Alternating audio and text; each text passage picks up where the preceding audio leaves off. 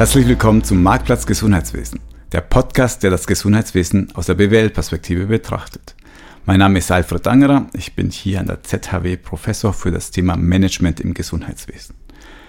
Das ist die 71. Folge. Wenn alles gut geht, dann wird die im Januar ausgestrahlt. Wir sind noch im Dezember vorweihnachtlich eingestimmt und wollen uns heute wieder mit einem sehr digitalen, modernen Thema beschäftigen, nämlich mit dem Thema Roboter im Gesundheitswesen.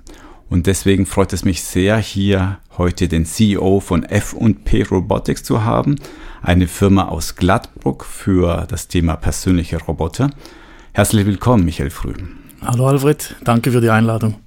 Michael, du bist ja kein Unbekannter hier. Du hast an der ZHW im Bereich Betriebsökonomie deinen Bachelor gemacht, hast danach leider uns verlassen und einen Master an der HSLU gemacht im Bereich internationale Finanzen und seit 2014 bist du schon bei der Firma F&P Robotics tätig. Aber was sollten noch meine Zuhörer über dich wissen? Drei Fakten bitte. Ähm, drei schnelle Fakten. Ja, ich hatte für meine Erstausbildung Elektroniker gelernt, also eine technische Grundausbildung. Ich durfte noch zwei kleine weitere Firmen im Gesundheitswesen gründen, die alle auch mit Digitalisierung zu tun haben. Und ich bin seit äh, diesem Jahr verheiratet. Oh, und ich war bei der Hochzeit dabei, deswegen tue ich nicht so überrascht. Du kannst das bestätigen. Ja, ich genau. Ich bin einer der Zeugen. Ich habe mir schon überlegt, ob einer deiner drei Fakten sein wird unsere gemeinsame Vergangenheit, denn du hast ja auch am WIC gearbeitet. Wann war denn das?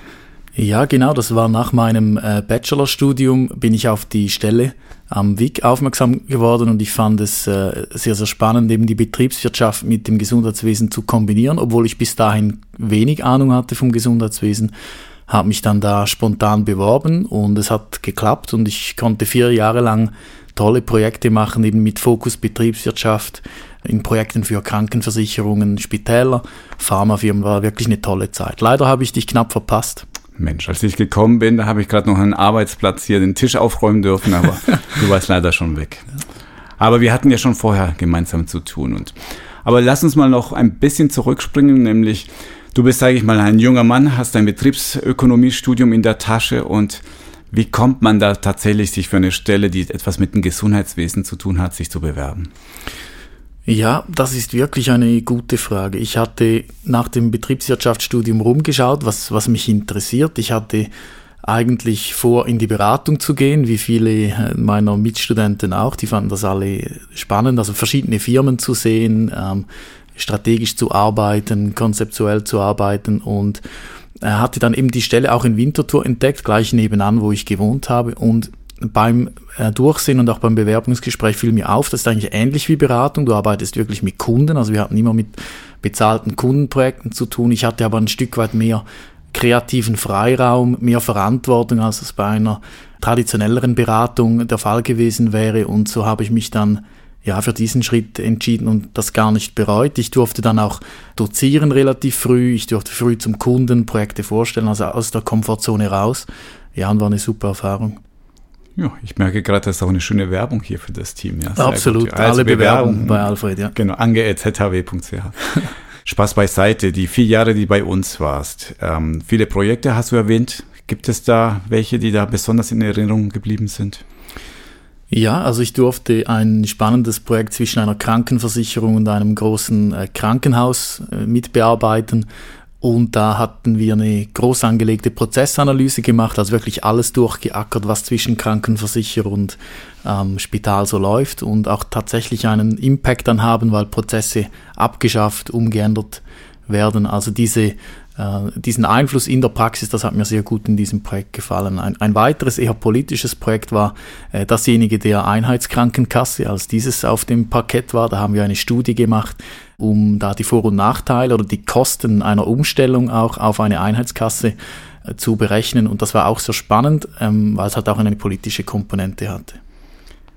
Ja, ich kann mich noch erinnern, das war ja vor meiner Zeit, aber das Ergebnis war, wenn ich mich nicht täusche, ja, die Umstellung ist so teuer, dass es sich nicht lohnt. Ist das so richtig? Ja, die Umstellung äh, wäre teuer gewesen, einerseits bei den Einmalkosten, aber auch langfristig gesehen waren wir nicht überzeugt, dass es die beste Lösung ist, weil ein gewisser Wettbewerb auch in diesem Markt spielt, oder? Obwohl es auf alle auf dem gleichen äh, Gesetz eigentlich arbeiten müssen, aber man, man sieht schon, dass man da noch eine gewisse Wahlmöglichkeit und Differenzierung hat und ich denke, wir haben auch langfristig nicht äh, den Vorteil gesehen einer einzelnen Kasse. Da könnte man noch ewig drüber reden, über Einheitskassen oder eben nicht. Und es kommt bestimmt wieder alle Jahre wieder, kommt die Frage, brauchen wir wirklich verschiedene Krankenversicherungen?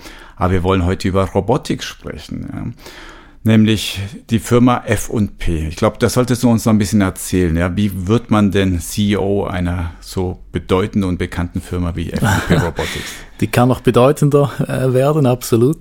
Ähm, ich bin dazugekommen über äh, meinen Vater, äh, Hans-Rödi Früh. Er war ein Neurobiologe, ein Forscher im Bereich der künstlichen Intelligenz. Er hat das erste Spin-off des künstlichen Intelligenzlabors der Uni Zürich gegründet. Also er hat sich seit seiner äh, ja, Jugend oder Studienzeit sehr mit dem Thema beschäftigt und das war beim, bei uns am Familientisch schon immer ein Riesenthema, Robotik, künstliche Intelligenz, Hirnforschung äh, im Allgemeinen. Und er hat dann auch die Initiative gehabt, äh, diese Firma zu gründen, also die Roboter aus den Käfigen der Autoindustrie zu befreien und diese auf die Leute im Alltag eigentlich loszulassen.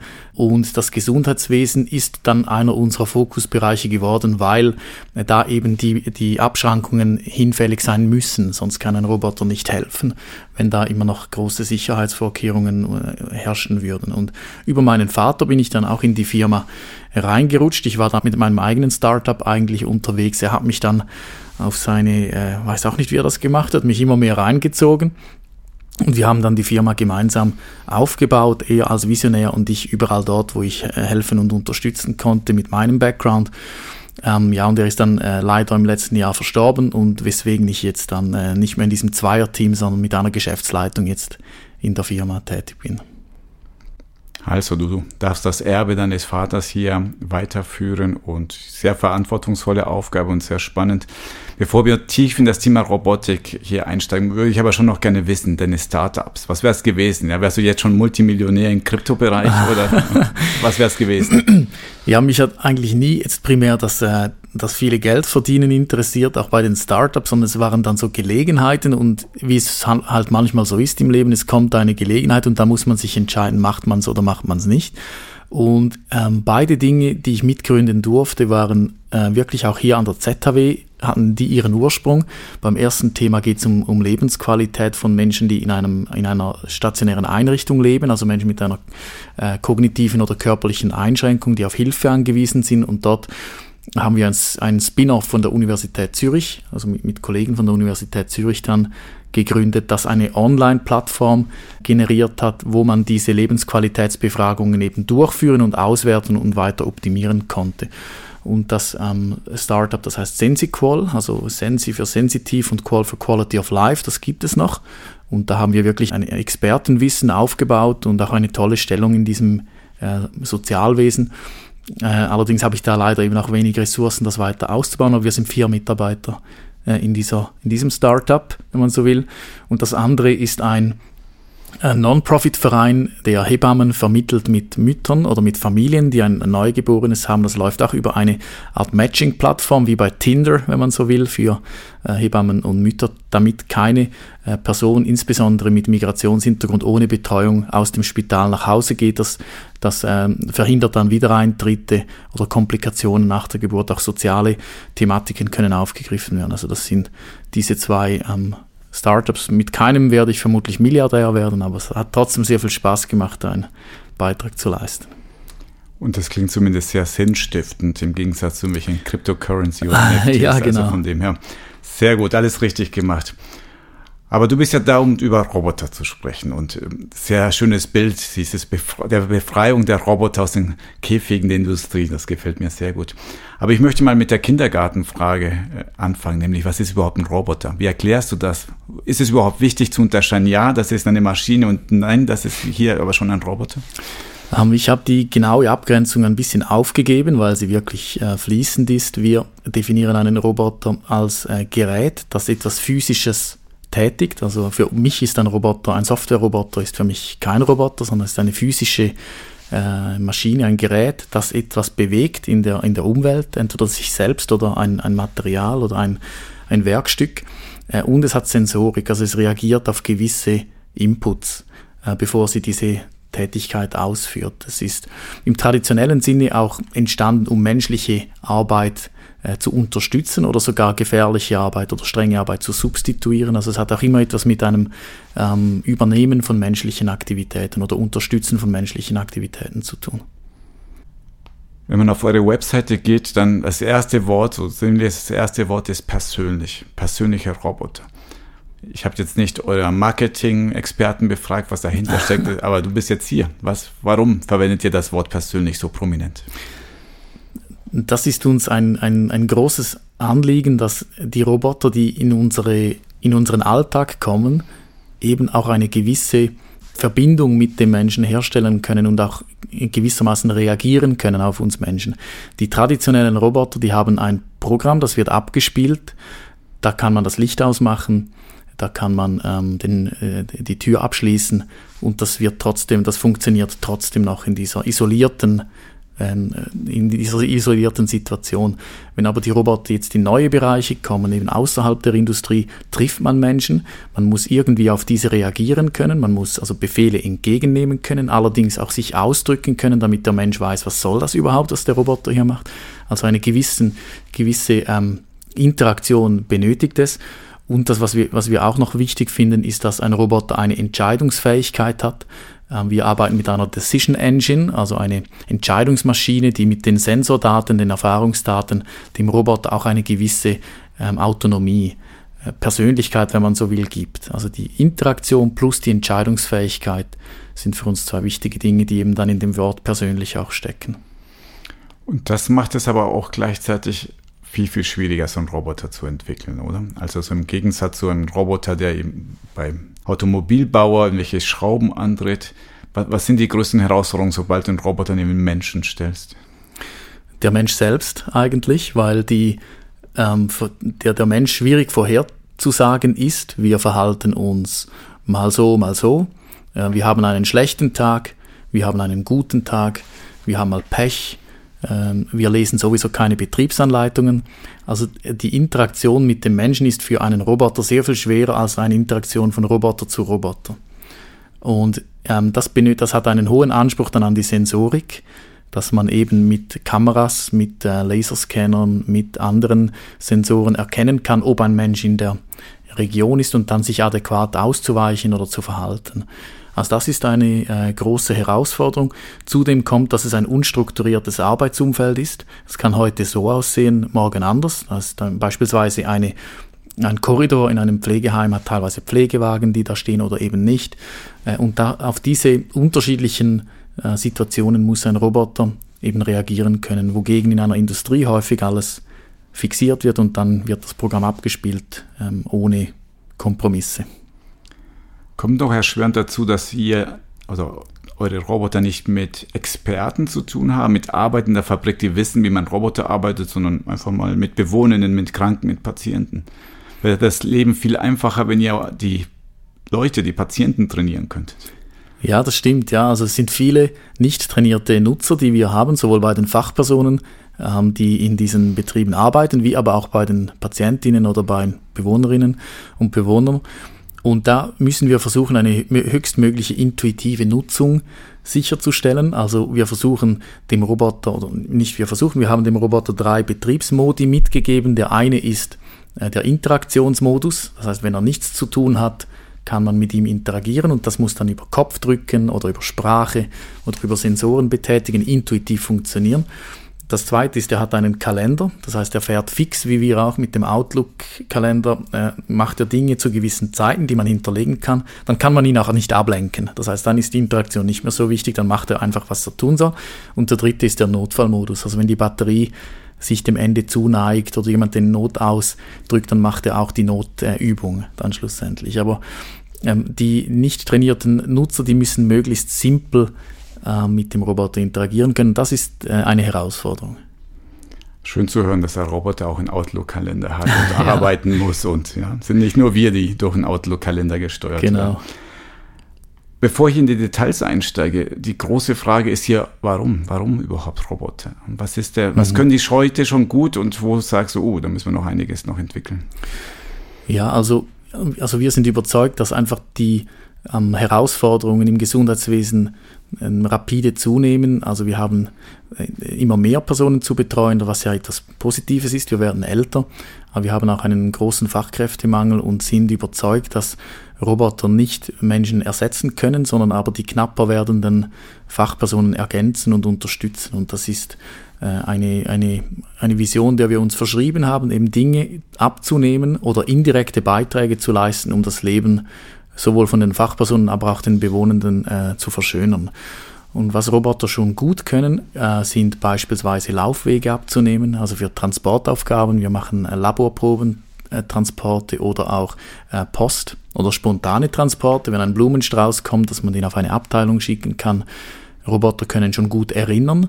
In Gesundheitseinrichtungen hat man viele Termine und da sollte man bereit sein. Der Roboter kann also Erinnerungen aussprechen an gewissen Punkten zu gewissen Zeiten.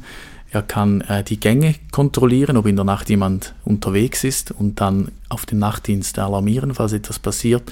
Äh, und er kann auch desinfizieren, also Türgriffe aktueller. Wir wollen das noch erweitern. Das sind so die vier äh, Funktionen, an denen wir jetzt in der perfektionierten Implementierung arbeiten. Aber dazu kommt dann auch noch Unterhaltung, Aktivierung, also auch in den Leerzeiten, die man hat, dem, dem Bewohner einen, äh, eine Aktivierung zu bieten, nicht eben etwas nicht mehr zu tun, sondern in den Zeiten, die sowieso leer sind, da noch etwas Zusätzliches anzubieten.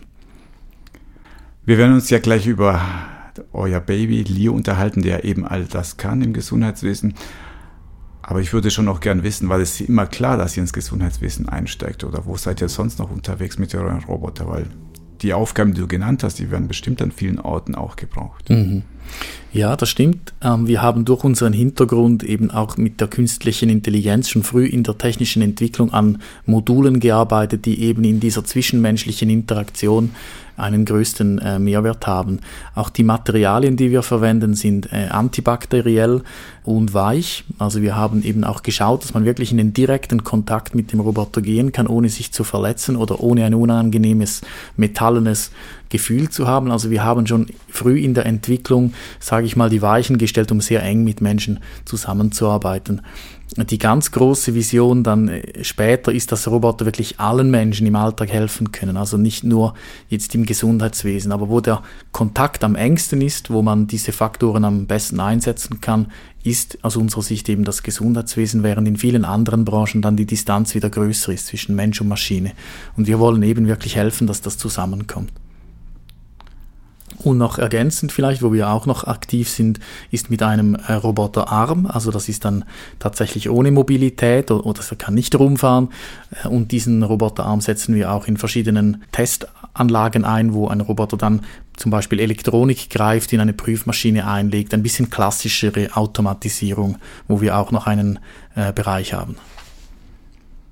Verstanden. Aber jetzt Leo. Ja ein Er oder eine Sie oder genderlos? Wie ist die sprachliche Regelung hier? Äh, wie man will, also da sind wir komplett äh, offen. Äh, wir nutzen äh, Spr Sprachmodule von äh, großen Anbietern und die haben verschiedene äh, Angebote. Wir sind, glaube ich, 20 Sprachen und männlich-weiblich. Und meistens nehmen wir den Leo als Mann, weil die tiefere Stimme besser verständlich ist und das so äh, gewünscht wird. Wir haben jetzt aber einen ersten Kunden, der zu seinem Leo noch eine Lia möchte und das, die, die, die funktionieren dann als Paar äh, in dieser Einrichtung und sollen sich grüßen, wenn sie aneinander vorbeifahren und so. Das wird sicher auch noch spannend. Aber da sind wir komplett offen. Wir okay. sagen häufig eher wegen des Namens. Ja. Also dann eher bleiben wir beim männlichen Leo. Das ist ja ein Audio-Podcast, deswegen kannst du das mal beschreiben. Wie schaut denn Leo aus? Leo schaut aus wie ein kleines äh, Wägelchen, das einen äh, Hals hat oder einen Greifer und einen Kopf. Und mit diesem Kopf kann er Dinge greifen. Das heißt, äh, Leo kombiniert einerseits, dass er sich autonom in einem Gebäude äh, fortbewegen kann, also er kann seinen Weg automatisch finden, ohne installierte äh, irgendwelche Wegschilder oder sowas. Das kann er mit seinen Sensoren machen. Und er kann aber mit seinem Hals und Kopf kann er auch Dinge greifen, also beispielsweise eine Türe öffnen oder ähm, ein Getränk anreichen oder auch verschiedene Tools auf seinem Rücken daneben nutzen, um eine Desinfektion durchzuführen. Er hat zwei Augen, die Augen sind aber passiv, also die, sind, die bewegen sich nicht. Äh, das hilft aber sehr, äh, einen, einen Fixpunkt zu finden, wenn man sich anschaut ähm, und hat auch einen äh, Wert für diese persönliche äh, Interaktion. Wie groß, wie schwer? Wir machen hier das ganze Tinder-Profil fertig. Äh, Leo ist ungefähr, äh, ist ein wenig äh, schmaler als ein Rollstuhl, kann man sagen. Äh, von den Dimensionen her ist er so konzipiert, dass er überall rein kann, wo ein Rollstuhl auch rein kann und von der Länge her auch etwa vergleichbar mit einem Rollstuhl. Also das ist in Zentimetern kann ich es gar nicht sagen, aber äh, in dieser, in dieser Größe. Und Gewichtsklasse? Gewichtsklasse ist eher etwa so schwer wie ich. Äh, ich sage jetzt nicht genau wie viel, aber zwischen 70 und 80 Kilo. Also, ja. das ist schon etwas, das ähm, soll einem nicht über den Fuß fahren. Also Sicherheit spielt eine wichtige Rolle, schätze ich. Ja, Sicherheit spielt eine sehr äh, wichtige Rolle und über den Fuß fahren kann er nicht, weil er rundherum so einen Schutz auch noch hat, um eben einem nicht zu da tangieren. Wir, wir nutzen auch ähm, Laserscanner, die eine Sicherheitszertifizierung haben, die dann eben erkennen können, mit verschiedenen Geschwindigkeiten zu fahren. Und wir sind auch stolz darauf, dass wir noch keinen Sicherheitsvorfall hatten in all diesen Jahren, die wir Leo schon testen und einsetzen. Das ist auch schön zu hören. Jetzt so ein Roboter kann ja einige Aufgaben übernehmen. Du hast auch schon vier genannt, aber was war denn eure erste Idee und habt ihr auch dran gehalten oder gab es so ein Pivot, wo ihr gesagt habt, oh nee, das ist gar nicht so sehr gefragt auf dem Markt. Wofür setzt ihr jetzt Leo ein? Ja, wir haben sehr viel ausprobiert in den Projekten, die wir gemacht haben. Man hat ja häufig äh, bekommt man auch die, den Hinweis oder den, den Vorwurf als Hersteller, dass man entwickelt, ohne die Praxis mit einzubeziehen. Und wir haben uns entschieden, sehr früh in die Praxis zu gehen und, und Leo einzusetzen weil wir sind in, in diesem Bereich wirklich auch äh, Pioniere. Wir, wir versuchen das mit aufzubauen, wo eben genau die sinnvollen Anwendungen liegen und wo eher die weniger sinnvollen. Und wir haben alles Mögliche ausprobiert, also von Menüwünschen aufzunehmen, über Massagen oh. anzubieten. Ähm, und äh, da, da, da, gibt es eine beliebige Palette. Wenn man auch äh, Interviews durchführt und Studien äh, betrachtet, wo das Bedürfnis nach Unterstützung ist, das sind das sind beliebig viele Alltagsaktivitäten eigentlich. Und wir mussten uns überlegen, was können wir mit dem gegebenen System und was kann dadurch den größten Nutzen erzielen. Und so sind wir in diese, in diese vier Funktionen dann äh, gekommen, die eben Erinnern, Nachtwache, Transport und Desinfektion sind, neben dem Unterhalten. Ich kann mir auch vorstellen, je nachdem, wen ich im Haus frage, was soll der Roboter können, bekomme ich verschiedene Antworten, oder? Ja, das ist äh, völlig äh, richtig. Ja. Also das sind sogar in den gleichen Berufsgruppen gibt es ganz unterschiedliche Themen, weil es gibt halt auch unterschiedlich wahrgenommene äh, Schmerzen oder Pain Points, die man dann hat. Die einen finden das Dokumentieren enorm stressig, andere finden eher stressig mit einer Person, die schwierig ähm, vielleicht ist, in, im persönlichen Umgang äh, ständig zu äh, betreuen. Und da ist es wirklich sehr, sehr unterschiedlich. Und wir müssen schauen, dass wir einen spürbaren Effekt hinbekommen äh, für die Fachpersonen im Alltag, dass es eine gewisse Entlastung gibt, eben entweder direkt oder indirekt über zufriedene Bewohner äh, und dass wir einen Beitrag eben zur Zufriedenheit der oder zur Lebensqualität leisten können. Und ähm, das natürlich im Sinne eines Return on Investments, der dann auch sich abzeichnen sollte für die Leitung, die sich ja dann auch entscheiden äh, muss, so ein Gerät dann auch anzuschaffen. Das Schöne ist, dass das ja nicht irgendwelche PowerPoint-Folien, wo du mal dir vorstellen könntest, dass der Roboter kann, sondern der war ja wirklich im Einsatz oder ist im Einsatz, zum Beispiel im Pflegeheim. Ne? Kannst du mal erzählen, was ihr da gelernt habt in diesem Pflegeheim, was sich gut bewährt hat, wo ihr sagt, oh, da müssen wir noch weiter basteln? Ja, also wir denken, dass die Integration in den Alltag ein extrem springender Punkt ist. Und das haben wir am Anfang noch weniger gut äh, aufgenommen als jetzt. Wir sind noch nicht perfekt, aber wir versuchen uns da zu optimieren, dass Leo ein wie Assistent wird im Team, der seine fixen Aufgaben bekommt und eigentlich als kleiner Lehrling oder Auszubildender wahrgenommen wird, der dann ins Team aufsteigt. Also die Integration in einen natürlichen Ablauf sozusagen, wo gewisse Aufgaben einfach an den Roboter delegiert werden, damit er nicht nur isoliert arbeitet, das war sicher ein, ein wichtiger Lerneffekt. Auch dass der Leo nicht, ähm, wenn man in den Bereich Ethik geht, dass er nicht Fragen stellen soll, die er nicht, deren Antwort er nicht interpretieren kann. Also wir versuchen uns oder wir schränken uns so ein, dass die Fragen, die Leo stellt, das Verhalten, das er zeigt, nicht suggeriert, dass er menschliche Empathie hat oder ähm, Antworten verstehen kann, die er gar nicht verstehen kann. Also das sind auch so Lerneffekte, dass das dann nicht gewünscht wird, dass das dann eben in den Bereich der Mensch-zu-Mensch-Interaktion gehen muss, was ich hundertprozentig äh, verstehe und da der Roboter dann eher zusätzlich äh, unterhalten soll, aber nicht eben diese, diese Themen ersetzen soll. Und diese Integration in den Alltag, das stelle ich mir sehr spannend vor. Machen, machen wir erstmal die Experten oder die Fachpersonen in Sicht, nämlich zum Beispiel, er soll mir jetzt helfen, Sachen zu transportieren in meinem Pflegeheim. Wenn ich jedes Mal die Ingenieure von F&P anrufen muss, damit die mir das programmieren neu, dann wird es sehr mühsam werden. Ist es Stand heute, dass ich da ihr erstmal die, die Software verändern müsst oder kann ich als Pflegefachperson zum Beispiel dem klare Aufgaben selber geben? Mhm, ja, das kannst du. Und wir müssen für jede Funktion definieren, was soll konfigurierbar sein durch die Fachperson selbst und wo braucht es uns. Uns braucht es bei der erstmaligen Inbetriebnahme, also wenn man denn die Karte erstellt, wo darf er hin, wo darf er nicht hin, äh, um gewisse Fixpunkte zu definieren.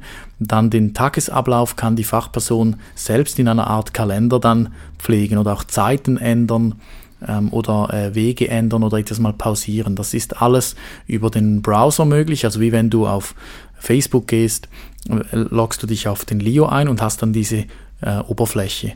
Da kann man auch sehen, wo sich Leo gerade befindet oder was er als nächstes vorhat, ob er einen Fehler hat äh, und so weiter. Also das ist mal der eine Teil.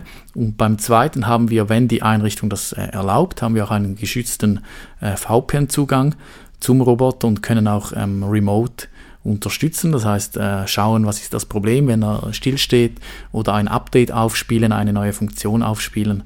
Das kann alles über, ähm, über Internet äh, geschehen. Wie muss ich mir das vorstellen, wenn ich den Roboter einen Auftrag geben will, nämlich bringt diese Probe ins Labor? Ja? Kann ich das einfach so machen? Muss ich mich da einloggen oder muss das schon vorprogrammiert sein? Also das habe ich noch nicht ganz äh, mitgekriegt. Wie funktioniert das im Alltag? Ähm, in der Regel funktioniert es so, dass wir unterscheiden zwischen täglichen Aufgaben und dann spontanen Botengängen. Also bei, bei dem Laborbeispiel ist es so, dass wir einen Ablauf eingespielt haben. Also wir haben die Standorte definiert, die Wartezeiten, die Rückmeldungen, die er bekommen muss. Äh, und dann geht er an diese Positionen. Und diese ähm, Zeiten zu verändern oder diese zu passieren, das kann dann der Kunde vom Kunden übernommen werden. Bei spontanen Botengängen gibt es auch diese Funktion Gehe zu. Das heißt, wenn jetzt Leo äh, bei, bei, bei dir steht und du willst mir jetzt ein Bier rüberschicken, dann kannst du Gehe zu, meine Position ihn beladen und dann geht er spontan. Und das per Sprache oder muss ich mich da einloggen und auf der Oberfläche das machen? Ähm, es gibt eine einfachere Oberfläche noch zu diesem Planungstool. Das ist, das nennen wir das äh, Home Interface. Das ist ähnlich wie bei einem Mobiltelefon mit solchen äh, Knöpfen kann man sich das vorstellen, der Apps. Und da würdest du jetzt drücken, äh, gehe zu und dann kommen die Positionen und dann die nächste Position und dann würde er da hinfahren. Die Frage, die dahinter steckt, ist, wie viel digitale Kompetenzen brauche ich als Pflegefachkraft? Weil das ist ja eine der großen Fragen, die uns auch beschäftigen. Wie müssen wir die Ausbildung, die Weiterbildung verändern von den Fachpersonen da draußen? Also, wie viel muss ich denn verstehen von Robotik, Informatik und Co.? Eigentlich wenig. Eigentlich wenig. Also, die, die Benutzeroberflächen sind die, die wir versuchen anzugleichen an andere Dinge, die man aus dem Alltag kennt, eben wie einen Kalender zu pflegen oder einen, eine App zu starten. Wir versuchen da möglichst äh, Parallelen zu finden aus anderen Bereichen, wo wir solche Technologien schon nutzen. Und wenn das nicht gewünscht ist, kann man die Funktionen auch ziemlich standardisieren und dann überhaupt auf diesen User-Input verzichten. Es ist super wichtig, dass man eine Person hat als äh, Super-Userin oder als Super-User, die dann eben äh, uns als Hersteller auch helfen zu verstehen, falls eine Fehlbedienung stattgefunden hat, falls der Roboter ein Problem hatte. Also jemanden mit einem vertieften Wissen ist sehr, sehr ist super, wenn es die Person gibt und hilft uns auch stark im, im Support. Aber in der täglichen Anwendung ist es eigentlich nicht wahnsinnig äh, kompliziert. Wenn jemand interessiert ist, kann man beliebig tieferen Einblick geben, auch in die Software und Nutzung. Ja. Bei Technologie ist man immer sofort auch beim Thema Technologieakzeptanz und bleiben wir bei den Fachpersonen. Ne? Da ist jetzt das neue Mitglied da, Leo ist da und was sagen so die Pflegenden und die Ärzte und wer auch immer dort herumschwirrt? Ja, da gibt es wirklich eigentlich so eine, eine, eine, Normalverteilung, würde ich sagen. Es gibt Leute, die sind komplett äh, aus dem Häuschen, sagen, das ist ja super, cool, endlich haben wir einen Roboter hier. Es gibt die, so den großen äh, mittleren Bereich, die sagen, ja, mal schauen wir mal, oder? Äh, was kann das, was kann das nicht, neugierig sind. Und dann gibt es einige Leute, die das nicht verstehen, warum das, das äh, äh, eingeführt wird. Aber im Großen und Ganzen ist immer eine gute Neugier äh, am Anfang da. Und dann ist unsere Aufgabe, und das ist auch eine Herausforderung, dass diese Neugier dann nicht abnimmt. Dass man, äh, man, man wird äh, immer vor Herausforderungen gestellt bei einer Einführung eines solchen Roboters und es ist auch noch nicht alles perfekt.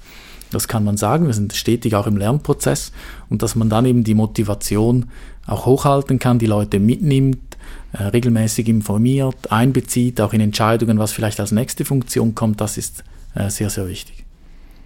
Und der Klassiker, die Ablehnung, weil ich Angst habe vor meinem Arbeitsplatz, die existiert nur in den Pressemeldungen, oder? Sonst ja, nicht. die interessiert nur, wenn man noch nie mit einem Roboter zusammengearbeitet hat, weil dann stellt man auch schnell fest, dass es äh, keine äh, Ersatzmöglichkeit ist.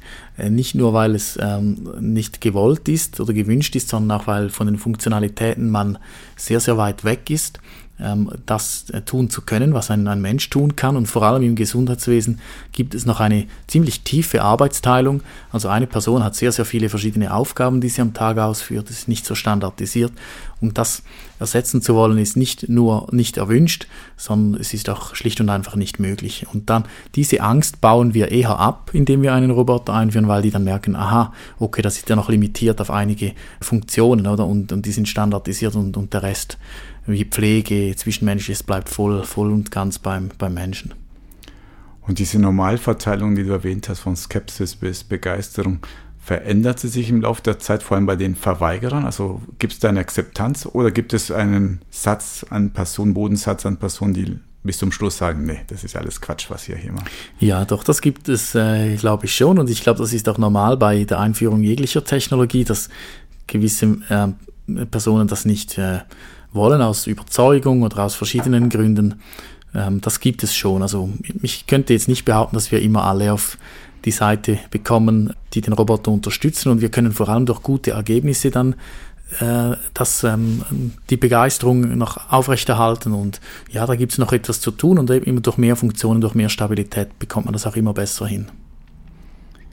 Kehren wir mal die Perspektive um auf so die Sicht der Bewohnenden. Du hast mir ja vorhin ein Bier geschickt, ja. Wie reagiert so der Durchschnittsbewohner oder Patient, wenn auf einmal da so eine Maschine reinkommt mit einem Bierchen in der Hand? Wahrscheinlich positiv, weil es ein Bier ist, aber ja. wie, wie, wie, ist deine Erfahrung da? Ähm, die, die, die hauptsächliche Reaktion ist äh, Neugier, weil ähm, wenn man, ich war in sehr vielen Pflegeheimen in den letzten Jahren, mit 30 oder mehr, und es ist schon so, dass die, die Fachpersonen, die da sind, die versuchen sehr viel Zeit mit den Leuten zu verbringen und auch diese zu aktivieren, zu begeistern. Aber ja, sie haben halt nicht immer Zeit. Und wenn etwas Neues passiert, wie ein Leo, dann denken alle, was ist das überhaupt? Was kommt da um die Ecke? Was kann das? Und die, die Feststellung, dass ältere Leute nicht offen sind für Technologie, können wir überhaupt nicht ähm, aus der Praxis jetzt teilen. Die sind im Gegenteil eher neugierig. Und dann wollen sie schauen, was kann denn das Ding? Und dann eine häufige Herausforderung ist, dass sie dann sofort losreden, also mit dem Roboter sprechen, weil er hat ja eben Augen. Und wenn etwas Augen hat, dann soll es auch zuhören. Und dann wird auf den Leo eingesprochen in verschiedensten Dialekten, äh, die ganz dann schwierig sind zu verstehen. Oder er, er kriegt dann halt teilweise gar nichts mit von dem, was, was erzählt wird. Und ja, und dann versuchen sie halt aus. Und dann gibt es auch äh, so äh, Zeiten, wo Leo dann einfach dasteht, wo man ihn nutzen kann, eben für eine Geschichte zu erzählen oder Musik zu hören. Und dann gibt es diejenigen, die sich darauf freuen, wenn Leo wieder kommt und, und das anbietet und andere, die dann eher aus dem Weg gehen. Ja. Und wie muss ich mir eine Unterhaltung mit Leo vorstellen oder eine Betreuung? Also wie unterhält mich denn Leo? Ja, also bei Leo, es gibt eigentlich zwei unterschiedliche Varianten. Die eine ist, man selektiert selbst. Also er hat ein Programm von verschiedenen Quizzes, wo du mental fit bleiben kannst. Das gibt äh, äh, Quizzes über Länder, über Gerichte. Ähm, es gibt auch äh, Spiele wie Bingo, die man spielen kann. Er kann Musik abspielen, Geschichten erzählen, die tagesaktuellen Events erzählen, das Wett über das Wetter berichten, einen Spruch des Tages und so weiter. Und entweder wählt man das aus, was man will, Das kann man dann eben über Kopfdruck und dann über die Sensoren oder über die Sprache auswählen, was man will, oder er startet einfach. Äh, das heißt, er geht in einen Raum und legt dann los mit zuerst einer Geschichte und dann diesem und dann jenem, einfach damit niemand überhaupt was tun muss oder dass einfach direkt was passiert. Aber ich kann ihn stoppen, wenn ich sage, Leo, jetzt äh, halt mal die Klappe, ich muss ja, ja arbeiten. Genau, also der, der, der Kopf, den ich erwähnt habe, ist eigentlich ein sehr wichtiges Organ des Roboters, weil es hat sehr viele verschiedene Sensoren und über diesen Kopf, wenn man den äh, auf zur Seite bewegt, dann stoppt er auch äh, und lässt einem in Ruhe, okay. wenn man das will. Oh, aber umgekehrt ist es nicht das Problem, dass ich den Leo bei mir im Zimmer behalte und sage, erzähl mir noch eine Geschichte und jetzt noch ein Quiz und spiel mir ein Lied vor. Ja, wir haben ihn häufig in den Aufenthaltsbereichen oder in diesen Sitzecken oder wo viele Leute dann sind, wo er dann die Unterhaltung mehreren Personen anbietet. Er ist noch weniger in dieser 1 zu 1 Betreuung, wenn man so will. Es gibt aber auch Studien, die zeigen, dass eben Roboter in diesem Bereich, auch im Bereich Demenz, zur Beruhigung beitragen können äh, oder auch zur Zufriedenheit eben von Menschen, die dann äh, ein, physisches Gerät, das reagiert auf Berührung, auf Sprache. Und da wollen wir auch noch ähm, schauen, was man da noch ähm, wirklich beitragen kann für eine einzelne Person, die dann eben längere Zeit mit dem Leo verbringt, um ein gutes Gefühl zu bekommen. Aber momentan ist es meistens in Gruppen. Gehen wir mal so, so im dritten Teil dieser Sendung zum Thema Zukunft, Weiterentwicklungen. Und da beschäftigt mich ja immer das Thema Empathie, menschliche Empathie. Und die hat ja der Roboter natürlich nicht. Aber die könnte man ja vortäuschen. Man könnte den ja sehr menschenähnlich machen. Der könnte die Augenbrauen hochheben und äh, würde und so und O und A sagen. Also man könnte ja schon in die Richtung arbeiten. Aber so wie ich es mitgekriegt habe, habt ihr euch bisher noch bewusst dagegen entschieden, den zu menschlich zu machen. Warum? Genau, also wir haben auf einen humanoiden äh, Aufbau in dem Sinne verzichtet es hat eigentlich drei Gründe. Das eine ist, dass man mehr Angst hat vor Ersatz vor diesem Gerät. Also wenn man, ähm, wenn man das humanoid gestaltet, es hat Hände, es, es hat Arme, es hat ein Gesicht, es hat ein Gehirn. Äh, das weckt eben auch falsche Ängste, die eigentlich nicht ähm, da sein müssten. Ähm, das zweite ist auch das Thema Sicherheit. Also ein humanoider Roboter hat einen höheren Schwerpunkt. Äh, das ist ein ganz pragmatischer Grund. Leo hat einen sehr tiefen Schwerpunkt, die Kippstabilität und so weiter ist aus der Normsicht natürlich wichtig und äh, auch deswegen, das ist ein Grund für kein humanoides Design. Und das dritte ist noch der Erwartungswert der Menschen, die eben dann in die Fähigkeiten eines Roboters sehr, sehr viel hineininterpretieren und dann eine Enttäuschung auch erleben, wenn er nicht alles kann, was wir Menschen eben auch können. Und ähm, das Darum haben wir uns also für, eher für einen Comic, einen Charakter entschieden, anstelle jetzt eines ähm, menschenähnlichen Humanoiden. Was du erwähnt, es sind ja auch noch mit Beschränkung der Technik. Man könnte auch noch gar nicht so diesen richtig zuhörenden Roboter verständnisvoll machen, sicher durch einen Schwerpunkt weit unten und mit toller Bewegung. Also das sind ja noch viele Kompromisse, die man heute eingehen muss. Aber wenn du die Fähigkeit hättest, hättest du gerne so einen humanoiden Roboter entwickelt? Nein, eigentlich nicht. Ich hätte gerne mehr menschliche Stärken in unseren Roboter eingebaut und das eine wäre die Feinfühligkeit, also was wir Menschen enorm haben in den Händen, also das Gespür für Objekte zu greifen, Dinge zu übergeben, auch Feedback zu erhalten durch eine Berührung. Also diese Sensitivität, die hätte ich sehr gerne jetzt beim Greifer unseres Roboters, ohne ihn dann äh, zu vermenschlichen. Also diese Feinfühligkeit ist etwas sehr, sehr Tolles. Und das Zweite ist die Umgebungswahrnehmung und dann auch die Interpretation. Also wir Menschen haben ein unglaubliches äh, Köpfchen, um Dinge aus, aus unendlich vielen Informationen das runterzubrechen und dann uns zu entscheiden. Das machen wir ja tausendfach am Tag. Und diese Fähigkeit für die Entscheidungsfindung die hätte ich auch gerne äh, von einem Menschen. Aber trotzdem würde ich das nicht dann humanoid aussehen lassen. Okay, also es schaut immer noch nicht humanoid aus, auch in 10, 20 Jahren. Feinfühligkeit, um Motorik, Feinmotorik besser zu gestalten und diese Umgebungswahrnehmung, warum? Warum wäre das wichtig? Was könnte da der Leo machen, was er heute nicht kann? Es ist äh, so, dass ein Roboter noch in der, einen, du musst dir vorstellen, wenn er Entscheidungen trifft, versucht er alle Informationen, die er hat, irgendwie zu nutzen und dann einen, einen schlauen nächsten Schritt zu machen. Zum Beispiel, er schaut, was ist das für eine, eine Uhrzeit. Mir sollte jetzt, wie du ge gemerkt hast, um 7, um 8 und um 9 Uhr einen Kaffee bringen. rein aufgrund der Uhrzeit und dass ich da bin, also dieses Kontextverständnis. Und am nächsten Tag sollte er das im Idealfall auch wieder tun. Das heißt, er könnte besser reagieren auf Muster und auf äh, Gegebenheiten im Alltag, wenn er eben mehr wüsste äh, über, äh, über Personen, aber auch über den jetzigen Zeitpunkt. Äh, das Zweite ist auch, dass er dann noch spezifischer sich entscheiden kann. Also wir möchten einem Roboter eigentlich am liebsten loslassen und er macht dann das, was am sinnvollsten ist, ohne dass man ihn immer vorprogrammieren muss. Das heißt, er sollte selbst entscheiden können, was er zu welcher Zeit tut und den größten Mehrwert dann für die Gesundheitseinrichtung generiert. Das wäre eine schöne Vision.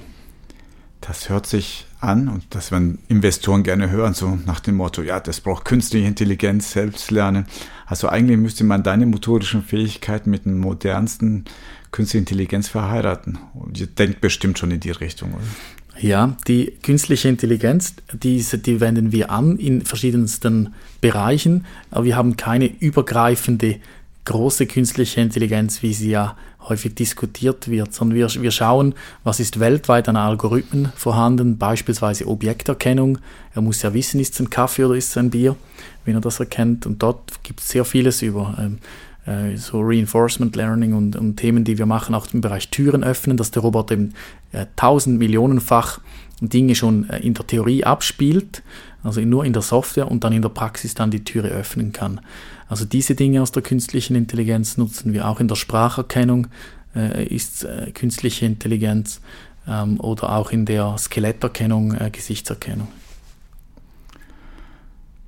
Was glaubst du, was wäre so eine Killer-Applikation, damit solche Roboter überall zu finden sind, in jedem Pflegeheim? Noch ist es ja die große Ausnahme, es wird auch schön gefeiert, wenn ein Leo in wieder in ein Pflegeheim kommt. Aber was müsste tun, damit praktisch jedes Pflegeheim so einen Roboter hat? Also wir, wir glauben, dass es schwierig ist, eine einzige Funktion zu finden, die dann eben ähm, so, so äh, häufig auch angewendet werden muss, äh, dass diese ausreicht, um für ein Pflegeheim einen, einen riesen Mehrwert zu generieren. Wir glauben an die Multifunktionalität solcher, solcher Geräte, weil Leo hat 16 Stunden am Tag Zeit, 365 Tage im Jahr, das sind eigentlich drei Vollzeitstellen die Leo Zeit zur Verfügung hat. Und diese Zeit sollte er möglichst füllen mit verschiedenen Aufgaben, die auch an unterschiedlichen Tageszeiten Sinn ergeben. Also beispielsweise am Tag Transport, Erinnern, Unterhalten, in der Nacht Desinfektion, Nachtwache, um so ein, ein, ein abgerundetes Bild und dann eben ähm, einen durch kumulierten Mehrwert dann sich eben zu rechtfertigen. Ich glaube, für ein Pflegeheim ist es schwierig, nur eine einzelne Anwendung jetzt so zu identifizieren. Lass uns mal in die Zukunft blicken, denn wenn man ehrlich ist, ist ja kein Pflegeroboter. Ja? Die, die Welt wünscht sich Pflegeroboter, aber eigentlich, es gibt ja, existiert ja keine Pflegeroboter und auch Leo ist das ja nicht. Aber wann gibt es denn wirklich einen ersten Pflegeroboter? Das heißt jemand zum Beispiel, der eine Wunde desinfizieren kann, einen Verband anlegen, der ein Mensch hier hygienisch pflegen kann. Wann kommt denn der? Ähm, also ich bin gar nicht so sicher, ob sich die Menschheit wirklich einen Pflegeroboter wünscht. Äh, das ist äh, ja vielleicht je nachdem, ob noch Pflegepersonen vorhanden sind, ja oder nein, hat das dann auch einen großen Einfluss. Aber soweit ich informiert bin, gibt es weltweit keinen Pflegeroboter, äh, der jetzt eben irgendwie eine Wundpflege macht oder dich ähm, auch ähm, ja, einen Verband wechselt. Ähm, ich glaube, das ist, ist ganz schwierig äh, zu sagen. Also wir arbeiten nicht in diese Richtung, um eben genau diese Fähigkeiten zu erlangen, sondern eher zu äh, andere Dinge zu unterstützen, die jetzt eben nicht in diesem Kernbereich liegen. Deswegen wage ich mich auf gar keine Prognose hinaus. Ich denke, es gibt dann eher für spezifische Interventionen, eben wie die, die Operationstechnik, wo ja schon Robotik eingesetzt wird im Bereich äh, Prostatavasektomie, aber auch Augen oder, oder Ohren äh, und auch erste Hirnoperationen, äh, wo sehr, sehr präzise Dinge getan werden müssen ähm, da gibt es vermutlich dann solche Anwendungen eher als in der breiten Pflege. Wir haben ja nur einen ganz kleinen Teil der Robotikwelt gestreift heute und das war schon faszinierend und komplex genug. Und ich kann mir vorstellen, wenn ich so ein Entscheidungsträger bin im Spital, im Pflegeheim, wo auch immer, das sind so viele Möglichkeiten, wahrscheinlich bin ich ziemlich ratlos. Soll ich was tun? Wo soll ich anfangen? An wem soll ich mich wenden? Was wäre so dein konkreter Praxistipp für jemanden, der sich mal schlau machen will zum Thema Robotik? Ähm, also es gibt verschiedene Publikationen dazu, die man auch Open Source im Internet findet. Das eine heißt äh, Pflegerobotik im Springer Verlag. Das heißt leider Pflegerobotik, aber ja, es ist, äh, geht auch um Assistenzrobotik. Da gibt es einen guten Überblick über verschiedene Themen, wo wir auch einen Beitrag geschrieben haben. Also das ist gratis, das kann man runterladen. Es gibt auch, ähm, habe ich gerade heute gesehen, von der TH Swiss, der Technologiefolgenabschätzung Schweiz, eine Publikation zum Thema soziale Roboter. Das ist jetzt ganz, ich glaube, heute publiziert worden. Das wäre sicher auch eine spannende Quelle. Äh, und sonst ähm, darf man sich jederzeit an uns wenden, um, äh, ein, um Ideen zu generieren, auch ganz unverbindlich. Also wir können auch über Vor- und Nachteile aufklären oder zeigen, wie man so etwas integriert, Fragen beantworten. Das kann man jederzeit gerne tun. Und irgendwann steht Leo vor der Tür und bringt mir endlich mein Bierchen, das ich vor Ewigkeiten bestellt habe. Genau. Sehr schön. Also, die spannende Schlussthese, die fehlt noch, nämlich, das ist Tradition bei uns im Podcast, dass jeder Gast eine steile These zum Schluss uns gibt. Welche hast du uns mitgebracht? Äh, meine steile These wäre, dass äh, wir in Zukunft auch Roboter nutzen werden, wie wir heute den Personal Computer oder das Personal Phone nutzen werden. Also dass sich dieser Bereich noch so weit weiterentwickelt, dass er nicht nur im Gesundheitswesen Einsatz findet, sondern auch bei uns zu Hause und uns mithilft, eben noch mehr Zeit zu haben für äh, Familie, für Freunde, für unsere Hobbys und uns entlastet von Dingen, die wir nicht gerne tun und auch zusätzliche Bequemlichkeit und Lebensqualität schafft. Also ich prognostiziere oder sage eher voraus, dass dieser, dies ein großes Gebiet der Zukunft wird, wo wir diese Personal Robots dann auch äh, privat nutzen werden. Da sind wir alle sehr gespannt. Michael, vielen Dank für deinen Besuch heute. Sehr gerne, danke. Das war unsere 71. Sendung Marktplatz Gesundheitswesen. Kommentare, Lob und Kritik wie immer an info@gesundheitswesen.org. Vielen Dank fürs Zuhören und bis zum nächsten Mal.